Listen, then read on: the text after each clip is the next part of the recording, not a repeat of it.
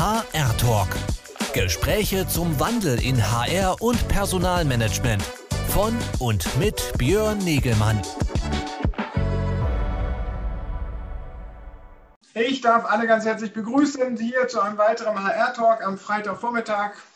Mein Name ist Björn Negelmann von Congress Media. Ähm, ich bin bei uns der Moderator und Host unserer verschiedensten Live-Veranstaltungen, die wir hier entlang der shifthr.de äh, so organisieren. Die shifthr.de äh, ist äh, bei uns äh, eine Plattform, äh, auf der wir verschiedenste Events machen. Wir sind Congress Media, sind eigentlich ein klassischer Eventanbieter aus München äh, und haben eigentlich bisher bis letztes Jahr äh, im, äh, im März klassische Präsenzveranstaltungen gemacht.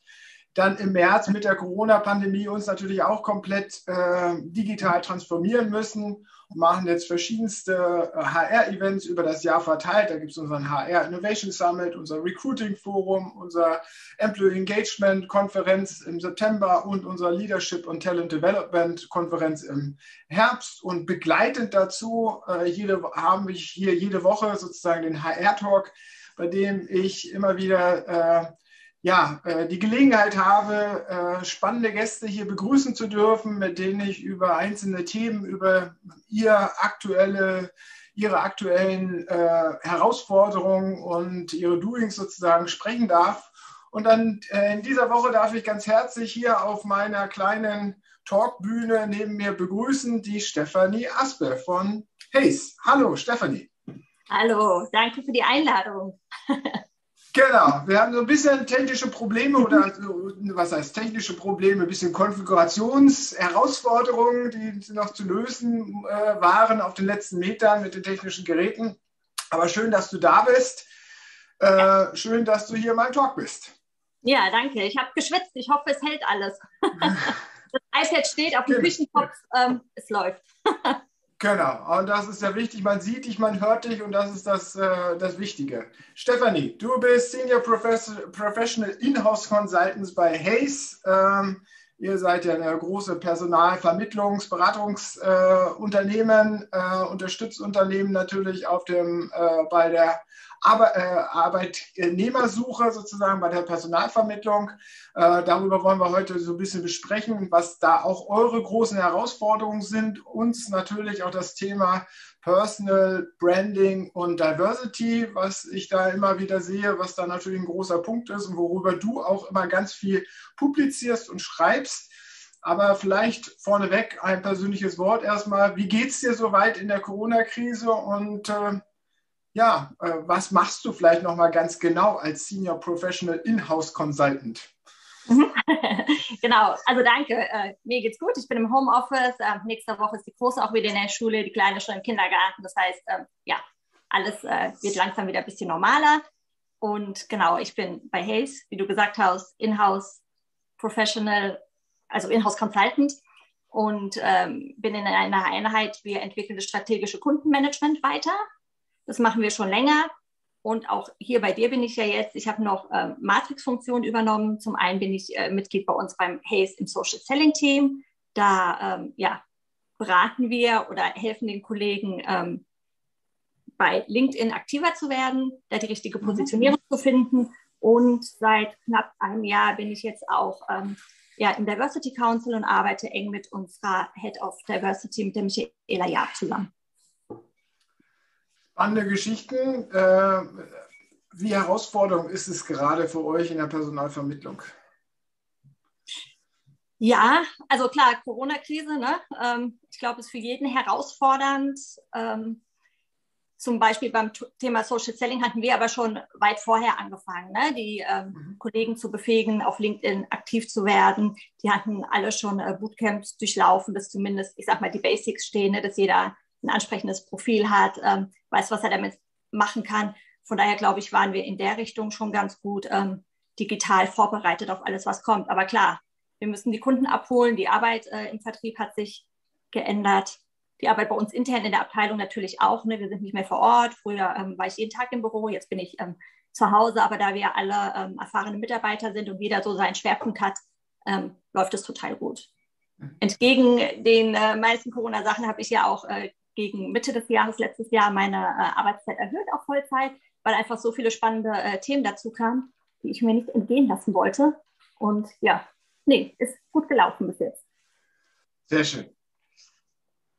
Personalvermittlung wo, wo äh, wir sprechen ja im Moment immer wieder, also hier bei uns im HR-Talk, immer über den Wandel von HR. Im Wesentlichen, äh, oftmals spreche ich ja sozusagen, wie sich die Unternehmen wandeln müssen, äh, dass sie halt da viel digitaler werden müssen, viel näher an den Kandidaten ran müssen, etc. Äh, das verändert euch ja auch als Personalvermittler da draußen äh, in eurem Marktversprechen oder was ihr in eurem Leistungsversprechen, was ihr äh, äh, den Unternehmen anbietet. Früher war das natürlich immer ganz klar die Brücke zwischen dem unbekannten Kandidaten da draußen und dem Unternehmen. Und heute versuchen alle Unternehmen direkt äh, Active Sourcing zu machen, sich einen äh, Kandidatenpool aufzubauen. Werdet ihr da gerade wegrationalisiert? Nee, ich denke nicht. Also wir bieten ja selber auch Active Sourcing äh, an als Dienstleistung ne, und unterstützen äh, die Kunden. Die machen das ja nicht alleine, sondern da sind wir äh, auch mit dabei. Und das ist natürlich so, ähm, also den Vermittler braucht es ja trotzdem noch, weil die Unternehmen natürlich auch merken, dass es nicht einfach so ist, ich poste was und dann äh, habe ich am nächsten Tag den passenden Kandidaten bei mir sitzen. Ne, ähm, Hayes hat ja eine große Datenbank, in der äh, viele Spezialisten, sei es Freiberufler oder für Festanstellungen sind, und ähm, wir kennen die Leute halt schon. Ne? Die, die, sind, ähm, die hatten davor schon Kontakt. Ähm, wir wissen natürlich auch über unser CRM-System oder auch die Kollegen, weil die einfach vom Schwerpunkt her ähm, viele Kandidaten kennen, ja, wer auch wohin passt. Und das ist schon was, was ja nicht einfach nur, weil man ein digitales Profil hat, alles wegfällt. Also. Mhm. Aber das ist ja sozusagen, um, um bleiben wir kurz nochmal bei diesem Punkt stehen, im Endeffekt, mhm. so dieses Active Sourcing als strategische Maßnahme im Unternehmen das substituiert ja schon teilweise eure Aufgaben, oder nicht? Auch wenn du jetzt sagst, naja, wir, wir sind ja eigentlich der Pool. Aber wenn wir es mal ganz krass nehmen, wenn jemand das sehr gut macht, ja, dann also, seid ihr über oder was bietet ihr darüber hinaus? Also ist ja so, die großen Unternehmen, die haben ja mehrere Strategien. Ne? Die haben vielleicht Active Sourcing ist dann ein, ein Baustein, aber die haben ja ähm, unterschiedliche Kanäle. Und ich glaube auch nur so funktioniert es. Und man muss ja auch schauen, wie der Markt ist. Ne? Es gibt Bereiche, ähm, ja, wo wir die Spezialisten einfach schwer, schwer zu finden sind. Ne? Und ähm, da fängt ja Hayes schon sehr viel früher an, als wenn der Kunde sagt, er braucht jemanden. Also. Also ihr habt den längeren äh, Talentpool oder Expertenpool, auf den man sozusagen aufsetzen kann, äh, der natürlich besser auch äh, klassifiziert, qualifiziert ist an dieser Stelle was natürlich dann immer wieder einen Mehrwert und auch einen äh, Effizienzmehrwert natürlich darstellt. Genau, und wir haben natürlich auch die Vertriebskollegen, die natürlich, wenn es gut läuft, mit dem Kunden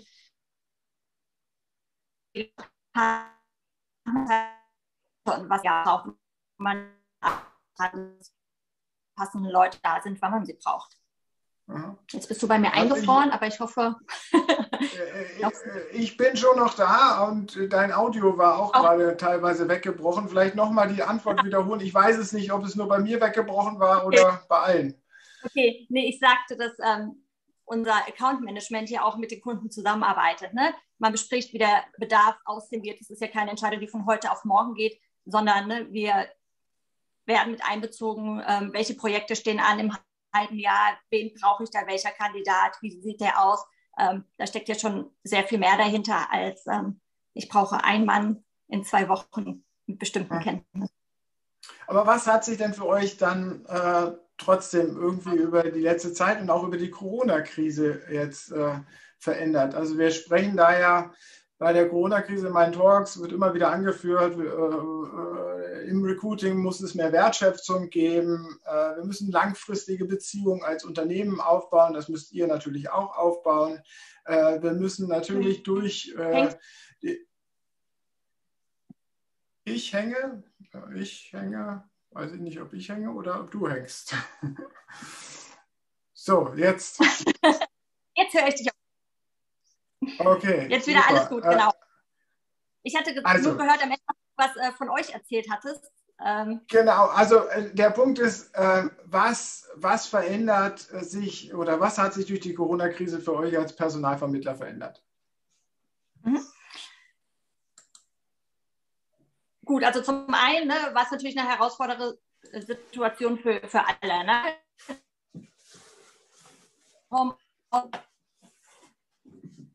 In anderen Kontakt zu den Kollegen. Hayes war aber super schnell dabei, zumindest die Kollegen mit allem, was sie so zu Hause brauchen, zum Arbeiten auszustatten. Das war bei unseren Kunden jetzt in diesem, dieser Schnelligkeit auch nicht immer. Ne? Ähm, wir haben schnell uns zusammengefügt und den Kollegen wirklich alles an die Hand gegeben, was sie brauchen, um, um arbeiten zu können. Ne? Also da muss man den Kunden zum Teil natürlich mitziehen. Wenn wir Videokonferenzen konnten nach einer Woche, heißt es ja nicht, ähm, dass der Kunde das auch konnte. Ne? Und da einfach ähm, kreative Wege auch zu gehen, ähm, das hat uns, glaube ich, oder auch viele Account Manager eigentlich auch mit dem Kunden sehr eng zusammengeschweißt. Mhm. Den Kunden da abzuholen und mitzunehmen. Also ich glaube, es gibt schon sehr, sehr viele positive Entwicklungen, ne, die man am Anfang vielleicht äh, nicht so gesehen hat, weil man erstmal geschockt war und nicht so wusste, was man machen sollte. Aber wir sind schnell ins Tun und ins Umsetzen gekommen. Ich glaube, es ist bei euch ja ähnlich. Ne? Ich hatte nämlich, ich war ja mal auf einer eurer Veranstaltung, mhm. auf der TÜV äh, CX und wollte dort auch wieder hingehen und hatte dann gesehen, dass ihr noch relativ lang hattet ihr geplant, ne, die vor Ort zu machen. Ja, ja. Genau. also wir haben, machen natürlich auch alles digital, ist schon klar. Aber was hat sich auch in diesem ganzen Prozess, äh, also wir sprechen ja jetzt irgendwie bei dem Recruiting-Prozess immer über, das, äh, über die Digitalisierung, die dort jetzt einzieht, wo wir alles kontaktlos machen müssen. Also nicht nur, dass ihr euren Kontakt zu euren Kunden virtuell äh, halten müsst, sondern wie ist auch dieser ganze Vermittlungsprozess? Ist der mhm. jetzt noch digitaler geworden? Na klar, also ich meine, generell ist es ja so, dass wir vorher schon viel ne, mit, mit Telefon, mit Videokonferenz gearbeitet haben. So lernen wir die Kandidaten kennen. Klar, normalerweise treffen wir die auch, aber da wir eben auch so einen großen Pool haben und viele auch schon kennen, ne, ähm, die für uns im Projekt waren oder die wir vermittelt haben, ähm, kennt man die schon. Und wenn man sie dann äh, in, zum Beispiel bei den Freiberuflern ein neues Projekt äh, bekommt, äh, dann ruft man an, dann weiß man aber schon ziemlich klar, wer das ist, ne, weil es jetzt keine einmalige Zusammenarbeit war. Und für den Kunden, man macht ähm, natürlich ein Telefoninterview vorab. Das hatten wir per se aber in der Regel auch schon oft. Und persönliches Treffen wurde dann halt durch Videokonferenz ersetzt. Oder ähm, wenn es natürlich die Hygienebestimmungen hergaben, da war man halt zu zweit im sehr großen Raum. Ne? Ähm, dass man, wenn der Kunde sagt, er möchte äh, niemanden einstellen, aber den vorher trotzdem sehen, ne? Ähm, mhm. war ja dann schon auch möglich. Ich denke, am Anfang hat es vielleicht die Prozesse ein bisschen verzogen, also ne, verzögert mit Unsicherheiten, dass manche ja auch gesagt haben, ähm, Kunden, also es kommt ja aus dem privaten Umfeld, sie wollen natürlich die Person erstmal kennenlernen, bevor sie einstellen. Aber ich glaube, das hat sich relativ schnell auch wieder, ähm, ja, auch wieder normalisiert. Ihr macht ja jetzt ja sehr viel Social Selling. Äh, natürlich, äh, auf den Punkt möchte ich gar nicht so stark eingehen, sondern eigentlich auch nochmal das Personal Branding halt auch für den Kandidaten. Wie wichtig ist für euch, wenn ihr jetzt weitere Kandidaten screent, äh, oder überhaupt Kontakt aufbaut oder halt auch mit den Kandidaten in engeren Austausch steht, wie sie sich halt irgendwie äh, natürlich präsentieren sollen jetzt in diesem digitaleren äh, mhm. Recruiting- und Bewerbungsprozess. Wie wichtig ist da jetzt das Personal Branding auch auf der Kandidatenseite geworden?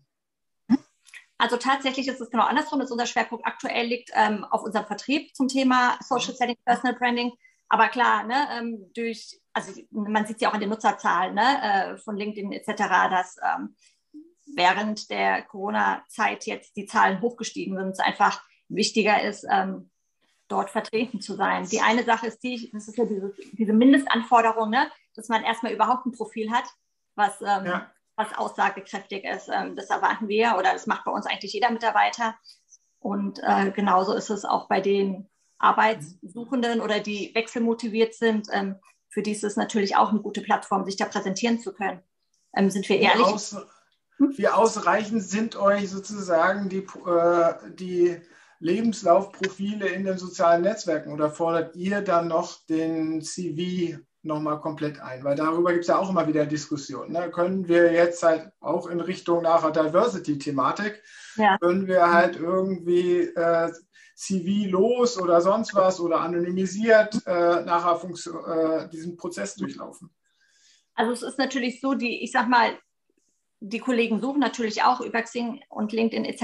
Ne? Ähm, wenn sie schwierige Positionen zu besetzen haben. Ansonsten haben wir natürlich eine riesengroße Datenbank, wie ich schon sagte, ne, in der wir natürlich auch schon regelmäßig die aktuellen CVs äh, abgespeichert haben, denen wir aus Gesprächen wissen, was war wirklich der Schwerpunkt oder die ne, für uns schon gearbeitet haben und wir da auch wirklich äh, Referenzen haben. Ähm, genau. Klar, wenn also ihr setzt ja letztendlich ja gar nicht so rein auf den Profilen in den Social Networks auf zum, Ver, äh, zum Vermitteln, sondern eher auf den angereicherten Daten, die ihr genau. in eurer Datenbank habt. Ja, ja. Und da ist halt auch viel drin, wenn wir die kennen. Persönlichkeit spielt natürlich auch eine wichtige Rolle. Aber klar, wenn es natürlich äh, Skills gibt, die schwer am Markt zu kriegen sind, schauen wir natürlich auch rein, ne? ob da nicht irgendwie ähm, noch einer auftaucht, ähm, den, den wir noch nicht kennen. Aber rein aus dem Lebenslauf, glaube ich, ähm, also keiner kauft dir die Katze im Sack. Ne? Mhm. Äh, da muss man schon vorher nochmal genauer sprechen, was, äh, was los ist und, um das auch ein bisschen einschätzen zu können, nicht nur den Mensch, sondern auch ähm, die Fähigkeiten. Ganz klar. Mhm. Kommen wir zu dem Thema auch ein bisschen Diversity, was ja auch so ein bisschen dein Thema ist. Warum müssen wir über Diversity noch stärker halt ähm, natürlich auch in diesem Recruiting-Prozess sprechen? Besetzen wir nicht immer die Position mit den bestmöglichen Profilen und dann ist es egal, welche Hautfarbe, welches Geschlecht sie haben, sondern Hauptsache, sie sind die Besten? Ja, das wäre natürlich schön, ne? aber der, der Mensch tickt ja ein bisschen anders ne? und ähm ist ja auch erwiesen, dass man gerne jetzt nicht nur bei Einstellungen äh, mit Menschen zusammen ist, die einem äh, ähnlich sind. Und dass Teams aber eben einfach sehr viel besser funktionieren, wenn sie diverser aufgestellt sind mit unterschiedlichen Meinungen, unterschiedlichen Backgrounds. Ähm, das ist ja auch erwiesen. Von daher ist es ähm, schon ein wichtiger Punkt, auch dahin zu gehen, ne, ähm, wirklich mal ein bisschen diverser oder nicht ähm, schmeichelnd einzustellen. Mhm was braucht es da? Äh, was sind deine, deine Punkte? Was ist jetzt da, um, mhm. um da ja, bewusster, divers sozusagen zu agieren? Welche Anstrengung braucht es dabei? Mhm. Ja, also ich denke, ne, das ist ja auch so ein Herzensthema von mir. Man muss halt einfach immer auf das Thema wieder aufmerksam machen. Ne? Ich meine, da kommt eine Studie raus, die ganz klar belegt, dass diverse Teams erfolgreicher sind, weiß man.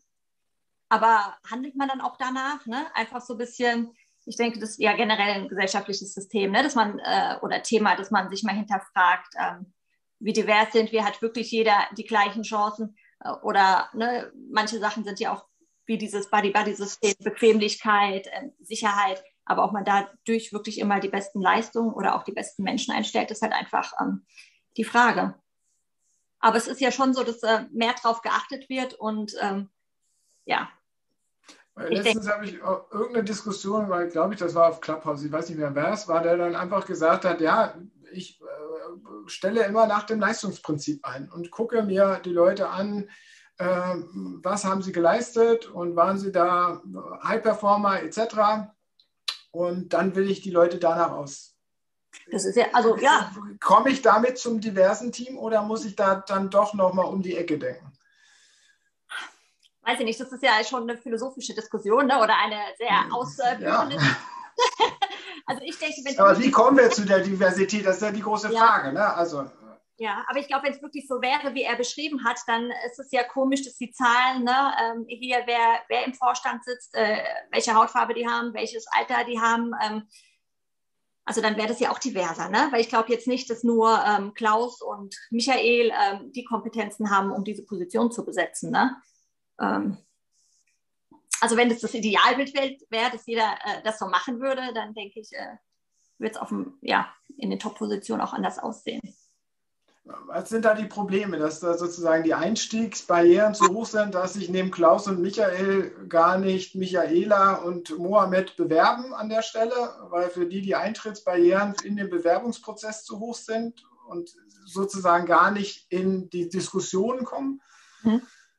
Ja, ich glaube schon, dass das also unterschiedliche Gründe hat. Ne? Zum einen, das hört man ja auch öfter, ne, wenn es darum geht, um, um so die Talentvorbereitung, äh, ne, dass man von Unternehmen oft hört, zum Beispiel äh, Frauen oder Frauen, die äh, aus dem Mutterschutz zurückkommen, sich weniger bewerben für Programme, die dann später auf Führung oder auf höhere Ebene sich qualifizieren, weil die per se sagen, okay, sie haben jetzt das Kind, sie haben, ne, sie, sie trauen sich das nicht zu. Und das, glaube ich, ist auch gerade diese wichtigen Ressourcen zu nutzen und da ein bisschen nochmal zu hinterfragen und auch zu ermutigen, ähm, ist, glaube ich, auch schon, äh, schon wichtig. Und die Ergebnisse zeigen auch von Kunden, mit denen ich gesprochen habe, dass wenn die Frauen erstmal in dem Programm da sind, die ziehen das durch, die Abbrecherquote ist sehr, sehr gering Und es sind auch wirklich Top-Talente, die dann weitergehen. Aber ich glaube, es gibt ähm, ja viele, ähm, sind natürlich ne, unterschiedliche Themen von Diversity, unterschiedliche Aspekte, ähm, die man einfach nochmal angehen muss.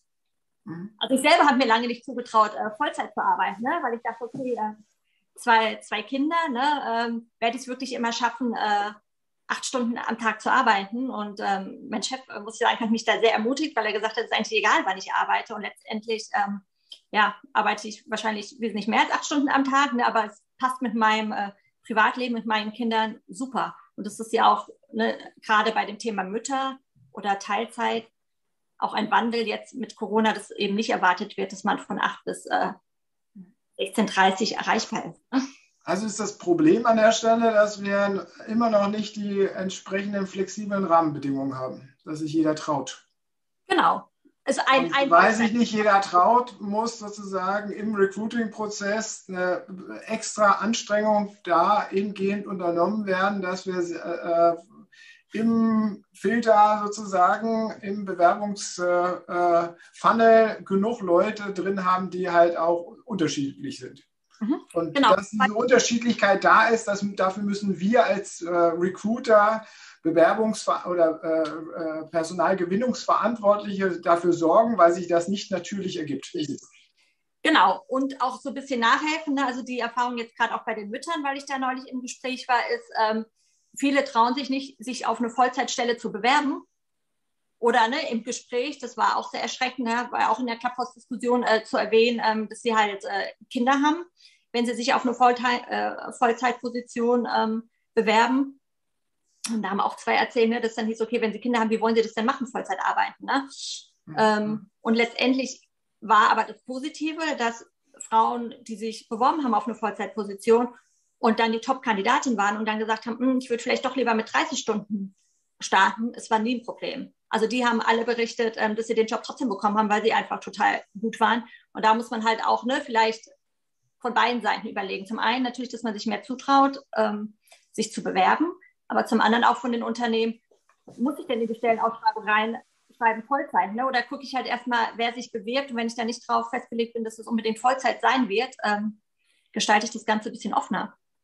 So Aber manche bewerben sich ja wiederum nicht, wenn sie halt ganz konkrete Zeitkontingente äh, haben wollen. Ne? Also wenn ja. da das Zeitkontingent dann nicht drunter steht, bewirbt sich dann auch wiederum einer nicht. Da ist man ja ständig in, irgend, in irgendeiner Zwickmühle bist du ja ständig drin, oder? Das stimmt, das stimmt, ja. Ja. Deshalb, da muss man also halt einfach ja auch hinterfragen. Ne? Ähm, früher wurde sie auch gar nicht hinterfragen. Ne? Da stand da Vollzeit, dann dachte jeder, okay, es ist Vollzeit. Ne? Deshalb diese Ermutigung, da nochmal zu nachfragen, ich habe eine super Kandidatin, die würde 30 Stunden die Woche machen, geht das nicht auch? Ne? Das, ähm, das es stellt sich ja für mich so die Frage, kriegt man das Diversitätsproblem wirklich perfekt proaktiv gelöst oder kann man immer nur sagen, okay, ich bemühe mich drum, aber gelöst bekommen, garantiert gelöst bekommen kann ich es nicht. Ja, das klingt so pessimistisch. Ne? Ich glaube, man muss sich ganz viele kleine, äh, kleine Ziele setzen und äh, jeder muss dran arbeiten. Und ich glaube, wir haben hier so und so noch einen ganz langen Weg davon, ob es am Ende dann perfekt ist oder nicht. Ich würde mich schon sehr freuen, wenn wir erstmal die, die ersten Meilen ähm, gut äh, zurücklegen und nicht mehr über so äh, Grundsatzdiskussionen ähm, sprechen müssen. Da wäre ich schon happy. Und ob ich den Rest dann noch erlebe. Ne? Welche Grundsatzdiskussion möcht, möchtest du denn weggewischt haben vom Tisch? Naja, ich meine, ich war auch äh, eigentlich immer äh, gegen die Vorstandsquote von Frauen, ne? ähm, habe aber dann auch ähm, mich dazu durchgerungen, zu sagen, dass ich die einfach äh, befürworte, ne? weil äh, wenn man sonst hochgerechnet hätte, in wie vielen äh, Jahren ähm, man damit rechnen könnte oder auch so jetzt, ne? Ähm, dass die Vorstände ähm, ja, das, oder dass es mehr weibliche Vorstände gibt als männliche, ne? Wo es ja auch mehr äh, qualifizierte Uni-Absolventinnen gibt als Absolventen. Ne? Ähm, das würde meine Enkelkinder nicht erleben. Ne? Von daher freue ich mich über diese kleinen Schritte. Okay. Ja. Aber die gibt es ja jetzt, also brauchen wir ja darüber nicht mehr diskutieren. Genau, sind wir fertig.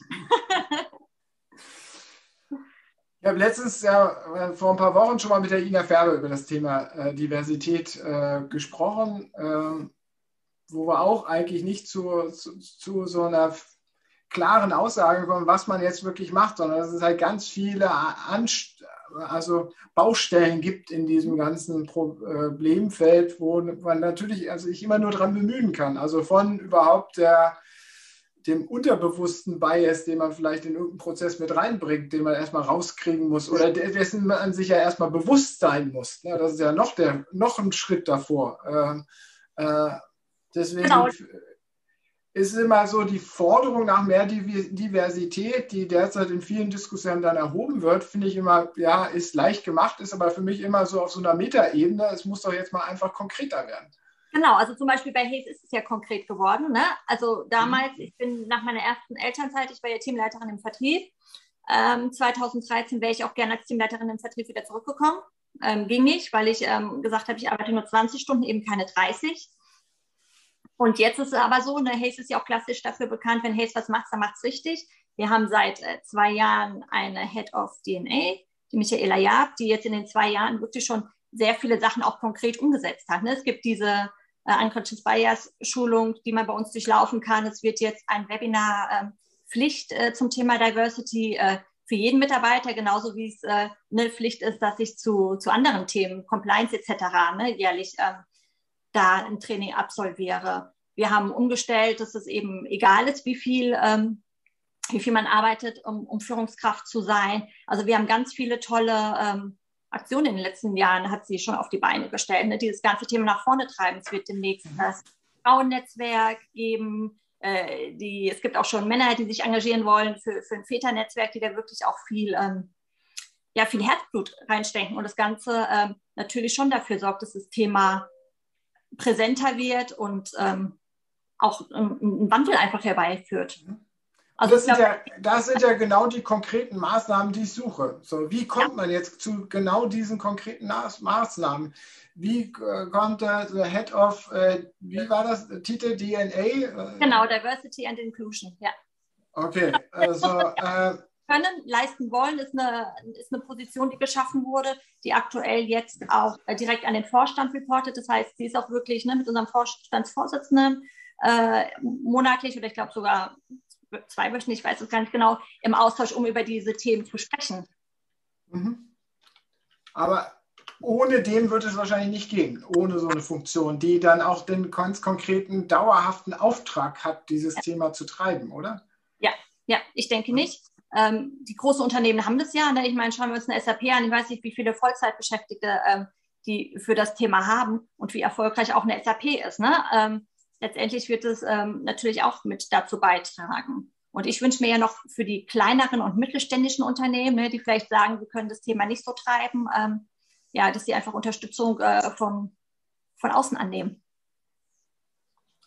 Was bietet ihr da an, um sie zu unterstützen?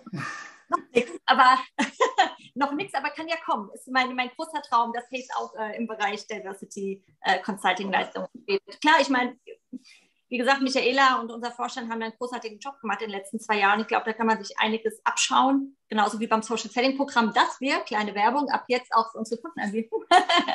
ähm, nee, aber klar, ist es äh, natürlich ein Kostenpunkt und wenn man dann natürlich gute Dienstleistungen einkaufen kann, sollte man das auch tun. Ich glaube, so utopisch für ein äh, 50 Mann oder 100 Mann ähm, Unternehmen äh, eine Diversity-Stelle zu haben. Und äh, das ja, immer so frei zu machen. Jetzt hast du selber angeführt, das ist natürlich ein Kostenpunkt. Ich meine, wenn man nur die Kosten sieht, dann, dann wird es ja, ist es ja schon gleich wieder zum Scheitern verurteilt, oder? Ja, also nein. Also zum einen glaube ich, ne, dass es sich rechnen würde, aber, und das fand ich total spannend, ähm, ich war im Austausch, im Diversity-Austausch, da ging es auch darum, Diversity als Business Case, ne, weil ja auch die ganzen Studien besagen, dass die Unternehmen einfach erfolgreicher ist, die in Diversity, in Diversität investieren, ne? dass sie, ähm, dass es sich schon als Business ja. rechnet.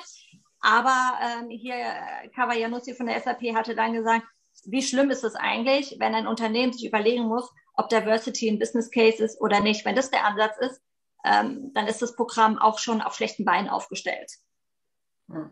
Und so denke ich ähm, auch, aber trotzdem, irgendwo muss man ja anfangen. Und wenn, äh, wenn man zu überzeugen ist mit einem Business Case, dann würde ich auch einen Business Case wählen. Genau, also, so anders wäre es ja immer so, dass man sagt, okay, äh, es muss verankern in der, dem äh, passenden Selbstverständnis des Unternehmens oder der mhm. passenden Kultur, dass wir divers sein wollen und äh, für uns uns auferlegen, dass oder wir wissen, dass durch die Diversität wir einfach besser sind. So und das, dass das ein Grundsatz des Unternehmens ist. Das wäre der andere Ansatz im Vergleich zum Business Case um, ja. um das intern zu verargumentieren. Aber wir müssen, glaube ich, immer wieder wegkommen, dass wir immer sagen, okay, äh, oder naja, äh, es darf nicht so diesen Nachgeschmack haben, dass halt alle Aktivitäten in diesem Punkt erstmal nur ein Kostenfaktor sind. Glaube ich, dann ist es ja ganz schnell, das meinte ich einfach nur so, weil ja. Das, der, den ja. Begriff hattest du jetzt auch gewählt und das muss man ja eigentlich vorsichtig sein, dass das in diese Ecke gerückt wird, weil dann ist es ganz schnell zum Scheitern verurteilt, oder nicht? Stimmt, ja. Also bin ich ganz bei dir, ja. Und das Ganze ist ja auch eine, eine gesellschaftliche Sache, um nochmal den Aspekt rauszukramen. Ne? Also ich meine, es gibt jetzt viele Programme, Projekte, ganz toll, äh, auch diese MINT-Förderung ne? für Mädchen, dass sie halt einfach schon früh in den Schulen, äh, meine Tochter wird äh, hoffentlich in zwei Jahren dann auch teilnehmen können, ne? an technische Ingenieursberufe, ans Coding rangeführt werden, um eben auch dieses, ne, ähm, dieses Missverhältnis ne, ähm, zu beseitigen, weil es ja schon so ist. Ne? Ähm, mein Mann ist äh, Bauingenieur. Ich glaube, der hatte von 200 ähm, Studierenden hatte der zwei oder keine Ahnung, auf jeden Fall weniger als eine Handvoll Frauen. Ne? Und dass die das aber genauso gut können, dass man einfach auch schon früh fördert, dass, ähm, dass die Berufe nicht mehr so äh, rollenspezifisch äh, eingenommen werden. Ich glaube, das äh, ist auch schon mal ein guter Start. Ne? Ja. Deshalb wirklich von, äh, von unterschiedlichen ähm, Punkten den Diversity-Aspekt ähm, angehen. Und dann wird halt auch, ne, das zieht sich ja dann über Jahre, ne? klar, nach oben, aber das ist einfach, was es gesellschaftlich braucht. Andere Thema ist natürlich auch, also es fängt ja schon ganz unten bei den Kindern an, ne? Spielzeuge, Disney, ne? die jetzt äh, sagen, okay, äh, sie bekennen sich dazu, dass ähm, es eben nicht immer nur die blonde Eisprinzessin als Superstar gibt, sondern ähm, vielleicht auch eine, eine Vajana ne? aus, dem, aus dem Süden. Und es ist einfach ja auch was, was dazu beiträgt, ähm, Diversity zu fördern. Und dann, Step by Step, wird's, ähm, wird sich das gesellschaftlich ändern und dann natürlich auch auf dem Arbeitsmarkt. Ihr als Vermittler zwischen Unternehmen und den Kandidaten, ihr müsst doch da auch aktiv einsteigen. Also äh, nicht nur, dass er halt die Unternehmen auf den Weg bringt, sie schult, sondern wenn jetzt ein Unternehmen ankommt und sagt, okay, wir brauchen da Kandidaten XYZ äh, und ihr schlagt da ein schön diverses Team vor und die sagen, naja, aber die brauchen wir ganz so gar nicht. Mhm haltet er dann eher an dem Geschäft fest oder versucht er den, Kunden, äh, den Kunden zu bekehren? Also ich denke schon oder ich hoffe, dass wir versuchen, den Kunden zu bekehren. Letztendlich, klar, trifft ähm, der Kunde die Entscheidung, wen er einstellt und wen nicht. Ne? Ähm, das machen wir nicht für ihn. Aber wir versuchen da schon ähm, auch Einfluss zu nehmen und auch ähm, werden es, glaube ich, noch immer stärker tun. Wir hatten jetzt zum Beispiel mit den Kollegen in München so eine tolle Aktion, wo die gezielt mal geschaut haben, welche tollen Ingenieurinnen haben sie denn, ne? oder haben wir denn im Pool? um eben auch viel ähm, oder diverser vorstellen zu können. Und ich denke schon auch, dass, ähm, ja, dass dann Umdenken stattfindet und man auch bereit ist, die Teams diverser aufzustellen. Das ist auch was beim Recruiting, was ich mir wünsche, ne? dass man so ein bisschen mehr diverser poolt und ähm, ja, auch Highlights promotet. Also es gibt auch grandiose Unternehmen, mit denen wir zusammenarbeiten, wie zum Beispiel ähm, Auticon, ne, die mit Autisten arbeiten. Ähm, ist natürlich auch eine Ressource, die wir im Rahmen von Diversity ähm, oder Diverse Recruiting Projekte äh, nutzen können und nutzen sollten. Mhm. Jetzt sehe ich ja oftmals, dass ähm, bei unseren Veranstaltungen, wenn wir das Recruiting Forum haben, wir Praktiker aus den Unternehmen einladen, dass es eigentlich ganz viele äh, doch nicht nur jünger, sondern auch ältere, seniorige, aber oftmals weibliche äh, Verantwortliche schon sind, die an den entsprechenden Positionen sind. Und trotzdem reicht das noch nicht aus, dass wir da draußen äh, genug Diversität auch in diesen Prozessen einfach haben, oder? Also, dass das, es ist, wir kommen wieder zu dem Punkt zurück, natürlicherweise ergibt das nicht. Man muss wirklich aktive äh, Anstrengungen dahingehend unternehmen. Ist das richtig? Genau, genau. Und das ist ja das, ne, wo wir eben von gesprochen haben, dass man wirklich auch früh in der Gesellschaft anfangen muss. Natürlich dauert das, ne? Ähm, es gibt ja auch diese tollen Projekte hier, äh, Chancengleichheit oder sonst was, eine Bildungsgleichheit. das ist ja auch ein Aspekt von Diversity, ne? dass man für alle Bildungsschichten, ne? dass man allen Schichten Bildung ermöglicht. Und das wird natürlich auch divers, aber es geht natürlich nicht von heute auf morgen. Und deshalb, damit es aber irgendwann passiert und ich das noch erlebe, ähm, ist es mir halt dieser gesamtheitliche Aspekt halt auch sehr wichtig. Glaubst du, dass da, jetzt hat, hattest du ja vorhin schon angesprochen, dass Corona da natürlich ein bisschen was verändert, weil natürlich für viele auch die Arbeitssituation, also zumindest mal bei den Büro-Office-Mitarbeitern, die Arbeitssituation äh, egalisiert wird. Also sowohl der Chef äh, sitzt mit seiner Familie zu Hause als auch seine Mitarbeiter. Äh, alle, äh, alle leiden sozusagen unter dem verteilten Arbeiten und den Stresssituationen, die außenrum noch sind. Ähm, das heißt, äh, schiebt das jetzt vielleicht noch ein stärkeres Umdenken an? Wie siehst du das? Also ich hoffe, also es flexibilisiert ja die Arbeitswelt, ne? das haben wir ja alle mitgekriegt, ne? dass es egal ist, von wo du arbeitest, dass die Arbeitszeiten, wenn du jetzt nicht ne, äh, an der Service-Hotline oder an, ne, einfach, wo es notwendig ist, äh, dass die Zeiten abgedeckt sind, dass du flexibler arbeiten kannst. Also das ist schon großartig, das hat mir natürlich auch geholfen, deshalb bin ich jetzt ja auch äh, in, in, Vollzeit.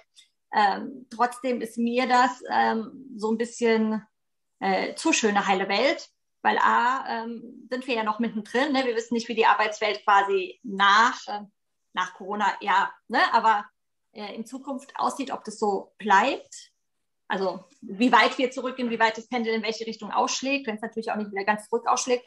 Und zum anderen haben wir ja gesehen, also Studien, die mich immer erschreckt haben jetzt in letzter Zeit, sind die, die einfach belegen, dass ja viele Frauen ne, ähm, jetzt zum Thema Diversität auch ähm, am meisten unter der Corona- Pandemie leiden, ne? weil sie einfach diese enorme Doppelbelastung haben, ähm, Kind und Arbeit. Ähm, manche dann gesagt haben, okay, ähm, sie nehmen jetzt doch eine Auszeit und arbeiten nicht, einfach weil die Kinder zu Hause sind und das nicht mehr abgedeckt werden kann. Und auch in den Beförderungsprozessen wahrscheinlich, äh, ja, vielleicht jetzt nicht mehr ganz oben stehen, ne? weil sie halt einfach gesagt haben, okay, ähm, ich mache den Step zurück.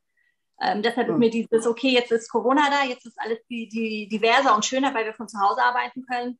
Nee, aber bei uns muss ich sagen, äh, fand ich sehr toll, ähm, dass wir schon Videokonferenz haben, wo beim Vorstand äh, das Kind reingeplatzt ist oder ne, unser Finanzvorstand im großer Kinderzimmer von seiner Tochter äh, sitzt. Und ich glaube, das erzeugt natürlich auch noch mal mehr, ähm, ja, mehr Verständnis für, für die Situation anderer. Verständnis, äh, Situation anderer und natürlich das, aber auch der, der, der äh, das Individuum selber natürlich ein anderes Verständnis und das Ganze anders bewertet, natürlich, weil natürlich die Chefs ja in der gleichen Stresssituation sind, wo sie vielleicht vorher gesagt haben, okay, das äh, macht man doch nebenher. Also so. Ähm, äh, genau, richtig. Und war auch genauso gut, ne? ob er da jetzt im, im, im Zimmer von der rosa Wand sitzt ne? oder ob er im, im Drehsessel im, im Büro äh, eine Runde nimmt. Ne? Also der Inhalt und ähm, das Ziel äh, wurde ja genau erreicht. Ne? Daher glaube ich, ähm, hat das schon ganz gut getan. Aber was wünscht ihr denn für dieses Jahr bei diesem Thema? Hm. Also du sagst ja, du sagst ja auch das, Corona darf man jetzt nicht, auch da jetzt nicht so rosa-rot sehen, sozusagen, dass sich das alles, dass Corona das Problem löst. Wir sind genau. weiterhin dabei, dass wir natürlich aktiv uns anstrengen müssen auf allen Ebenen. Äh, natürlich nicht erst nur bei den Unternehmen, sondern viel früher ansetzen müssen. Äh, das ist auch ein wichtiger Punkt, dass natürlich da halt auch entsprechende Initiativen auf politischer und äh, auch bildungspolitischer Ebene natürlich einsetzen, die eigentlich ganz andere Ausgangssituationen erstmal bereitstellen. So, ähm. Aber dafür müsste ja auch das, äh, auch da erstmal äh, es zu dem Umbruch kommen, dass in diesen Entscheidungsgremium sozusagen äh, das Thema bewusst da ist und eventuell das Entscheidungsgremium an sich halt schon diverser aufgestellt ist, dass sie überhaupt dieses Bewusstsein entwickeln kann, oder? Ja, deshalb ist es noch, noch sehr viel Arbeit und deshalb äh, freut es mich auch Diversity, da ne, wurde hier früher mal so ein bisschen belächelt, aber ich glaube, jetzt hat äh, jeder gemerkt, dass es halt einfach ein Thema und äh, auch die einzelnen Dimensionen Themen sind, die nicht wieder weggehen werden. Ne? Und äh, ich freue mich, wenn wir da. Könnte nicht dann doch, dass äh, also sowohl also die, die Unternehmen durch ihren Recruiting-Prozess, ihr als Personalvermittler da entsprechend ein, ein, ein, Hebel sein, dass sich diese Bewegung stärker in Gang setzt, weil letztendlich die Unternehmen ja nachher aufschreien und sagen, wir haben nicht die richtigen Arbeitskräfte und wir haben hier, wir brauchen ein diverses Umfeld und das ist, die Voraussetzungen sind nicht geschaffen. Äh, mhm ihr könnt die Unternehmen dazu befähigen, dass sie diesen Weg und diesen Aufschrei machen und dann würde sich da doch, doch vielleicht ein bisschen mehr in Gang setzen, als wenn wir sagen, okay, jetzt warten wir mal, bis der ganze bildungspolitische mhm. Umbruch da stattgefunden hat und bis sich die Situation geändert hat, oder? Ja, also auf jeden Fall. Ich denke schon, dass wir ähm, also ne, da auch äh, eine Mitverantwortung tragen. Ich glaube auch, dass das ähm, so gesehen wird. Ich meine, dieses Beispiel, was ich gebracht habe, von dem, ne, dass wir nach Ingenieurinnen in, in der Region Bayern schauen, ne, um die zu bewohnen, das ist ja so ein erster Ansatz. Ne? Und ähm, da, ähm, wir haben jetzt erstmal viel, zumindest bei Hayes mit der Michaela Jad, viel intern gemacht. Aber na klar, würden wir, überlegen wir auch, wie wir die äh, Prozesse oder unsere Kerndienstleistung ne, ähm, unter dem Aspekt Diversity ähm, betrachten können. Ganz klar. Spannend. Wir sind schon am Ende. 12.13 Uhr. Ja. schon lange Aus Ausklang. Hast du noch irgendwas, was du eigentlich sagen wolltest, was jetzt fehlte zum Thema nee. Diversität? Nee, also ich. Hast genau. du alles rübergebracht? Ja, ich dachte ja, dass im Fokus äh, Social Selling steht, deshalb, äh, aber... Ja, äh, hat sich das irgendwie so auf das Diversitätsthema so noch stärker. Aber dann erzähl doch mal was zu Social Selling. in der nächsten Story. Nee, aber ähm, auf jeden Fall danke, dass ich da sein darf. Ich habe ja schon gemerkt, ihr achtet ja auch bei euren Veranstaltungen ne, aufs Thema Diversität oder wie sieht es bei euch aus? Das würde mich mal interessieren. Ob ihr nach Quoten schaut oder ob ihr, aber ob ihr es im Kopf habt, habt ihr sicherlich auch umgedacht, oder? Oder denkt ihr immer schon, Diversität muss sein? Oder ist euch egal? Äh, äh, jetzt muss ich ja vorsichtig sein, was ich ja öffentlich sage. Nein, also wir, wir, haben, wir, haben, wir haben, denke ich mal, früh gelernt und das schon vor zig Jahren, dass natürlich, wenn wir ein Panel haben, äh, was unterschiedliche Meinungen hervorbringt, ähm, natürlich einfach eine Diskussion eine bessere wird. Ja, das ist einfach der Punkt. Und äh, mhm. wir achten da immer dann doch irgendwie drauf, dass wir äh, möglichst tolle Erfahrungsberichte und aus unterschiedlichen Branchen, aus unterschiedlichen Sichtweisen haben. So, das ist erstmal der Grundsatz. So. Und da zählt natürlich rein, dass eine, andere, äh, dass eine weibliche Verantwortliche oftmals ihr Projekt ganz anders darstellt als ein männlicher äh, Verantwortlicher. Äh, die, geht, die weibliche Verantwortliche geht oftmals viel stärker in die Tiefe als der männliche. Der feiert schon Sachen ab, wo man das, wenn man es hinterfragt, wo man sagt, okay, das ist ja noch gar nicht so viel, ist ein netter Ansatz, aber jetzt mach doch erstmal, setz es doch mal bitte um. Und die, die weiblichen Verantwortlichen haben es dann meistens umgesetzt. Dementsprechend braucht es aber immense Überzeugungskraft, diese weiblichen Verantwortlichen dann aus der Ecke ihres Büros oder jetzt Homeoffice dann auf eine Bühne zu bekommen. So, und das ja. gelingt nicht immer. Ja. Also, aber es ja Versuch. Also man hat ja jetzt öfter mal gesehen, ne? Ähm, ein Panel, äh, zwölf Gesichter, zwölf Männer zwischen 40 und 15, ne? das wird euch schon auffallen. Und es ist ja auch toll, dass es mittlerweile so ist, dass es ähm, auffällt. Ja, aber äh, ich würde nicht sagen, dass man es immer gewährleisten kann. Ne? Also das, das ist wieder der Punkt. Man kann, man kann sich darum bemühen, äh, und dann, wenn man es mal äh, nicht geschafft hat, weil man es vielleicht einfach nicht äh, intensiv genug nochmal in die Ecke oder den Stein nochmal umgedreht hat, um da hinterher noch ein Nugget zu finden, da habe ich im Moment immer wieder das. Da meldest du dich bei mir, da meldest du dich bei mir, da machen wir eine schöne LinkedIn-Aktion, da findet sich sicherlich ähm, eine Frau auch zu jeglichem mhm. Thema, die Jegliches Thema, nein, das glaube ich nicht. Weil nämlich die Nuggets findest du nicht über öffentliche Ausrufe. Das ist der Punkt. Du findest sie nicht über öffentliche Ausrufe, sondern da musst du halt suchen gehen sozusagen und wirklich hinter jeden Stein schauen. Und äh, wenn du das mal nicht getan hast, weil es vielleicht dann doch mal ein bisschen schneller gehen musste sozusagen und du die Erstbesten genommen hast, die hier gerufen waren und das waren halt einfach wieder fünf Männer an der Stelle, dann wird dir das halt mittlerweile auch sehr schnell sofort um die Ohren gehauen. Äh, was manchmal ein bisschen wehtut, wenn man sagt, okay, ich habe es doch eigentlich auch da versucht, hier habe ich es mal leider nicht geschafft, aber an anderer Stelle und äh, da ist natürlich auch sehr viel. Aber ich glaube, wenn du dir darüber bewusst bist und es auch so kommunizierst, dann ist das ja auch in Ordnung. Ja. genau. Ende. Sehr schön. Vielen Dank, äh, Stefanie Aspe, für, dafür, dass du hier heute da warst, dass du die Zeit äh, aufgebracht hast, hier in äh, unseren Talk zu kommen. Äh, wir sind am Ende äh, des HR-Talks hier am Freitag. Nächste Woche haben wir äh, wieder ein spannendes Gespräch. Da kommt die Frauke von Poyer zu uns äh, von der SAP, äh, die ja das Thema People Management da auch neben dem Kava äh, Janusso mittreibt. Und äh, da sprechen wir über das Thema natürlich, wie, welches weitere Umdenken brauchen wir ähm, beim, bei den HR-Verantwortlichen, dass HR jetzt stärker natürlich auch in so eine Gestalterrolle wieder stärker reinkommt oder dass sie die Gestalterrolle jetzt wirklich mit Leben füllen. Das ist natürlich ein großes Thema.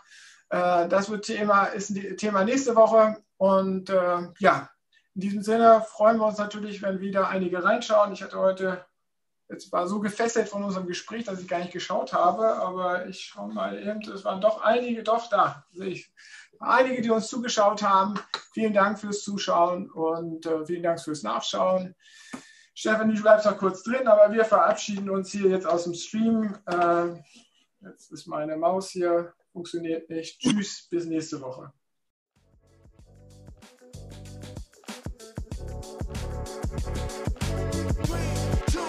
Das war der HR Talk mit Björn Negelmann. Weitere Informationen auf der Plattform zum Wandel in HR und Personalmanagement www.shifthr.de